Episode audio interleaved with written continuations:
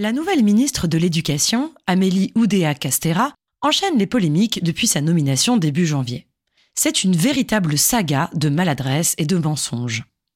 Tout a commencé lorsqu'elle a annoncé avoir mis ses enfants dans une école privée en raison des absences non remplacées des professeurs. Sauf que son enfant n'a été que six mois à l'école publique, en petite section de maternelle. On s'est aussi rendu compte qu'elle avait enterré un rapport accablant sur l'école où sont scolarisés ses enfants, le très prestigieux établissement Stanislas à Paris. Ce rapport dévoile que l'établissement, privé sous contrat, ne respecte pas ses engagements de laïcité et qu'il tient des discours homophobes et sexistes. Enfin, on a appris que le fils aîné de la ministre avait, grâce à une magouille de son lycée, évité le processus de sélection Parcoursup pour rentrer directement en classe préparatoire à Stan. Ces révélations relancent la guerre scolaire et les débats sur le financement public des écoles privées. La problématique est double ici. Il est à la fois question de laïcité et de reproduction sociale. Ces écoles privées sont-elles légitimes? Et que disent-elles des inégalités sociales en France? Aujourd'hui, je vous propose une philosophie de la méritocratie. On va parler école, laïcité, égalité des chances, Hunger Games, Bourdieu, philosophie de Michael Sandel et bien sûr, méritocratie.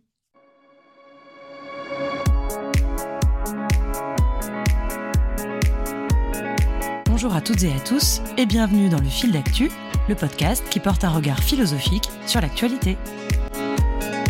Par Alice de Rochechouart.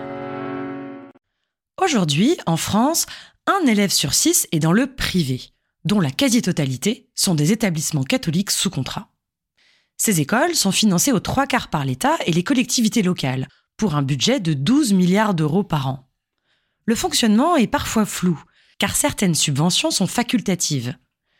Le journal Libération a ainsi révélé qu'en 2020, Valérie Pécresse, présidente de la région Île-de-France, a accordé 28 000 euros de subventions à deux lycées privés de Saint-Germain-en-Laye, une commune huppée de l'ouest parisien, pour construire un mur d'escalade.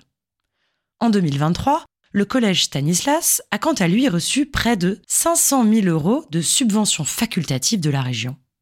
Les établissements publics apprécieront, quand on estime que la moitié des lycées publics franciliens sont vétustes et que 70% des écoles élémentaires et maternelles parisiennes publiques contiennent de l'amiante. Quelle est l'histoire de l'enseignement privé en France? Quand Luc Ferry rend l'instruction obligatoire en 1880, il a pour ambition de construire une base commune de principes laïques et moraux entre tous les élèves, pour former des citoyens selon l'idéal des Lumières, avoir un esprit critique qui ne tombe pas dans le dogmatisme. Les écoles privées ne sont pas interdites, mais elles doivent respecter une distinction entre instruction publique et instruction religieuse. La loi de Bray de 1959 entérine cette distinction. Les écoles privées peuvent passer un contrat avec l'État. En échange de financement, elles doivent respecter la laïcité de l'instruction. Le débat sur la légitimité du financement public des écoles privées revient régulièrement. En 1984, Alain Savary, ministre de Mitterrand, travaille à la création d'un grand service public unifié et laïque de l'éducation nationale. Autrement dit, à la suppression des écoles privées. Les partisans de l'enseignement privé se mobilisent, 500 000 personnes manifestent devant le château de Versailles. Le projet de loi est retiré. L'affaire Stanislas relance le débat. Comment accepter que l'argent public finance des enseignements religieux, parfois contraires aux valeurs de la République, puisque certaines de ces écoles défendent des valeurs homophobes et sexistes. Comment accepter qu'elles bafouent à ce point le principe de laïcité, pourtant quasiment obsessionnel en France? Et l'école Stanislas n'est pas une exception. Moi qui ai fait ma scolarité dans une école de ce type, je peux en témoigner. De plus, ces révélations ne semblent pas forcément choquer. Si la mairie de Paris a effectivement suspendu ses subventions, ce n'est pas le cas de la région Île-de-France. Valérie Pécresse maintient les financements de Stan, malgré le rapport accablant.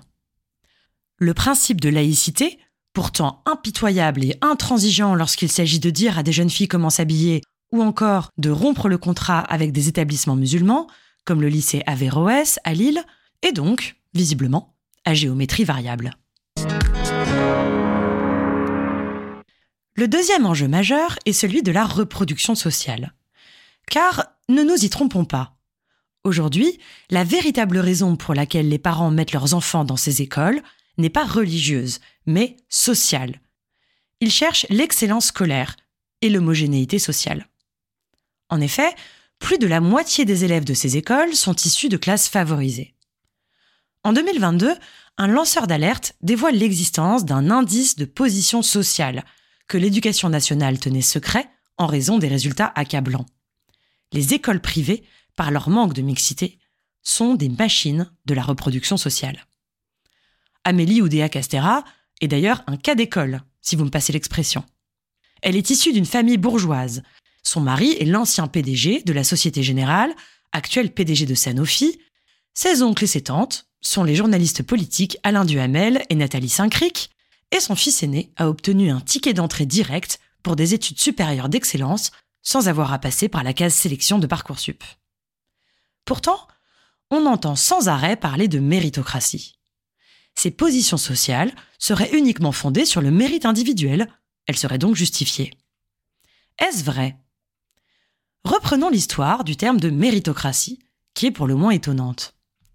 Le terme est créé par Michael Young, un sociologue et homme politique britannique, en 1958, dans son livre L'ascension de la méritocratie, qui se déroule en 2033. Il y raconte comment le Royaume-Uni est devenu une société de caste, fondée sur la formule QI plus effort égale mérite. Les classes dominantes sont alors encore plus féroces que par le passé, quand elles étaient simplement issues d'une aristocratie de naissance, car elles sont désormais certaines que leur position et leurs privilèges sont mérités. Elles écrasent les classes dominées de leur mépris, et l'histoire finit en révolte. Vous l'aurez compris, ce livre est une dystopie, et le terme de méritocratie est employé dans un sens absolument péjoratif. Le terme fait ensuite son chemin dans les sociétés occidentales. Il garde un sens plutôt négatif jusque dans les années 70, puis il devient un idéal à partir des années 80, quand la réussite financière individuelle devient la valeur prédominante de l'Occident. Michael Young déplorera toute sa vie que son concept satirique et critique soit renversé pour devenir l'idéal de nos sociétés contemporaines. Depuis 40 ans, la méritocratie est défendue comme un idéal de justice. C'est un principe d'organisation hiérarchique fondé sur le principe d'égalité des chances, qui permettrait à chacun d'obtenir une place élevée dans la société, quelle que soit son origine sociale, simplement en fonction de son mérite. L'école républicaine serait alors un des principaux vecteurs de la méritocratie, en permettant à n'importe quel élève suffisamment méritant et talentueux d'accéder à des études d'excellence. Mais il y a deux problèmes avec la méritocratie. 1. La méritocratie est un mensonge. 2. La méritocratie est injuste. C'est ce que je vous propose de voir maintenant. Premièrement, voyons en quoi c'est un mensonge. L'école française est parmi les plus inégalitaires d'Europe. Non seulement elle n'efface pas les inégalités de départ, mais elle les accentue. C'est ce que montrent toutes les études sociologiques depuis des décennies. Car le système éducatif français est très élitiste. Il cherche à sélectionner une minorité d'élèves pour les faire accéder à des études d'excellence, les classes préparatoires et les grandes écoles. Les autres écoles européennes cherchent plutôt à tirer tous les élèves vers le haut sans laisser personne décrocher. Alors, comme le montrent les enquêtes de l'OCDE, l'école française se caractérise par un faible taux d'encadrement, des apprentissages très académiques, des évaluations répétées et une dévalorisation constante des élèves qui échouent. L'école française, ce sont des Hunger Games éducatifs, formatés pour les enfants de parents diplômés. C'est ce que montrait déjà le sociologue et philosophe Pierre Bourdieu dans les années 60. Dans deux ouvrages au titre explicite, Les héritiers et la reproduction sociale, il montre que l'école française est le lieu d'une violence symbolique, qui redouble les inégalités sociales en pérennisant une véritable aristocratie scolaire. Les élèves favorisés partent avec de meilleures chances que les élèves défavorisés, car leurs parents leur transmettent du capital culturel et symbolique, et l'école ne comble jamais cet écart. Les élèves intériorisent alors inconsciemment leur position sociale. Les uns sont convaincus d'être supérieurement intelligents, et les autres totalement incompétents. Les sociologues de l'éducation montrent que l'idéal de méritocratie fait de l'école un lieu de compétition féroce, générant une pression scolaire forte. Les classes diplômées, pour mettre toutes les chances de leur côté, mettent leurs enfants dans des écoles d'excellence et payent des cours particuliers, tandis que les classes défavorisées apprennent qu'ils sont nuls et que c'est de leur faute. Autrement dit, la croyance illusoire en l'égalité des chances conduit à une hiérarchie scolaire et sociale toujours plus impitoyable. Certes, certains élèves d'origine modeste parviennent à intégrer de grandes écoles et sont exhibés en symbole de méritocratie. Regardez, s'ils y sont parvenus, c'est que l'école républicaine fonctionne. Mais une école juste ne devrait-elle pas s'occuper aussi et surtout de ceux qui sont en difficulté? Prenons l'exemple de l'apprentissage de la lecture. En France, on apprend à lire très tôt. Or, à l'âge de 6-7 ans, les disparités de vocabulaire entre les élèves sont très élevées, ce qui cause des difficultés aux élèves défavorisés lorsqu'ils apprennent à lire. Ils sont alors mis dès le CP en situation d'infériorité. De nombreux sociologues proposent ainsi de repousser d'un an l'âge d'apprentissage de la lecture, comme cela se fait par exemple dans les pays scandinaves, afin que les élèves défavorisés puissent combler leur retard de langage et commencer avec un socle de mots plus complet. Ainsi, ils rencontreront moins de difficultés. Mais dès qu'on parle de ce genre de mesures en France, on crie tout de suite au nivellement par le bas. L'idéal méritocratique a encore de beaux jours devant lui. La méritocratie est donc illusoire. Et quand bien même elle serait possible, elle est en réalité injuste, car elle légitime les inégalités au nom d'une prétendue égalité des chances. D'ailleurs, saviez-vous qui est l'un des premiers à avoir fait de l'égalité des chances une valeur fondamentale? Vous n'êtes pas prêt pour la réponse. C'est le maréchal Pétain. Dans son discours d'octobre 1940, il parle d'un ordre nouveau. Je cite Le régime nouveau sera une hiérarchie sociale. Il ne reposera plus sur l'idée fausse de l'égalité naturelle des hommes, mais sur l'idée nécessaire de l'égalité des chances donnée à tous les Français de prouver leur aptitude à servir. Seul le travail et le talent deviendront le fondement de la hiérarchie française. Ainsi renaîtront les élites véritables que le régime passé a mis des années à détruire et qui constitueront les cadres nécessaires au développement du bien-être et de la dignité de tous. Pour la méritocratie comme idéal de justice démocratique, on repassera. Selon le philosophe américain Michael Sandel, qui a écrit le livre La tyrannie du mérite, la méritocratie n'a d'ailleurs aucun fondement philosophique. Même les penseurs ultra-libéraux n'en font pas un idéal, à cause de la notion de talent, qui est inné et donc pas du tout mérité. Nous ne sommes pas responsables de nos talents ou de notre bonne santé physique. Cela est dû au hasard. La méritocratie donne donc une valeur morale à la chance. De plus, nous ne sommes pas responsables de ce qui est valorisé ou non dans une société. Autrement dit, énormément de choses échappent à notre contrôle, ce qui rend l'idéologie méritocratique caduque. La méritocratie est finalement contradictoire, puisqu'elle se retrouve à défendre l'inégalité au nom d'une prétendue égalité des chances, qui est en réalité rigoureusement impossible. Finalement, comme le dit Sandel, la méritocratie n'est pas un remède à l'inégalité, mais sa justification. Elle est donc en totale contradiction avec notre idéal démocratique, fondé sur l'égalité et la liberté. Sandel montre que les effets politiques de la méritocratie sont d'ailleurs catastrophiques, car les élites, convaincues qu'elles méritent leur place, sont pleines de mépris pour les classes défavorisées. Et comme elles sont persuadées que chacun est responsable de sa situation, elles n'œuvrent pas en faveur de la redistribution. Toute ressemblance avec une politique actuelle n'est pas fortuite.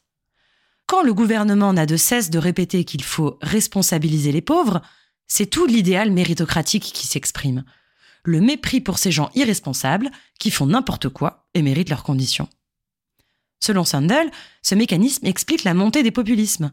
Le vote pour Trump serait dû, en particulier, à une révolte contre le mépris institutionnalisé. Chez nous, c'est Marine Le Pen qui incarne ce rejet du mépris des élites. Sandel propose alors de substituer un idéal de justice contributive à la méritocratie, en fondant la reconnaissance sur la contribution au bien commun il tire des enseignements du confinement de 2020, qui a mis en lumière les métiers essentiels, pourtant dévalorisés et relégués au bas de l'échelle démocratique. Aujourd'hui, on est bien loin de remettre en question l'idéal méritocratique, malgré des enquêtes accablantes pour le système scolaire, en particulier pour les écoles privées, qui favorise la reproduction sociale tout en étant quasi intégralement financé par de l'argent public. Et c'est ce mensonge, cette injustice méritocratique que révèle le séparatisme entre école publique et école privée. L'école privée permet aux classes favorisées de ne pas se mêler au reste de la population, tout en étant convaincues de son propre mérite. Car ce qu'il faut bien comprendre ici, c'est que la méritocratie n'est pas un complot des classes favorisées pour maintenir leurs privilèges. Elles croient profondément qu'elles ont mérité leur place. La ministre Amélie Oudéa-Castera a l'air chaque fois heurtée qu'on lui reproche tout cela, comme si elle était victime d'une injustice.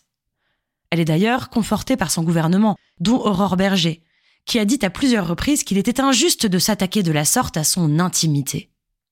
Déjà, il n'est pas question de son intimité. Quand la ministre de l'Éducation nationale magouille pour que son fils évite Parcoursup et ne cesse de mentir à ce sujet, il s'agit d'un problème public.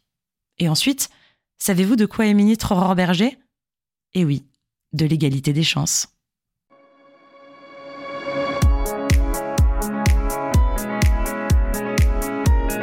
C'est la fin de cet épisode. On se retrouve bientôt pour un nouveau fil d'actu.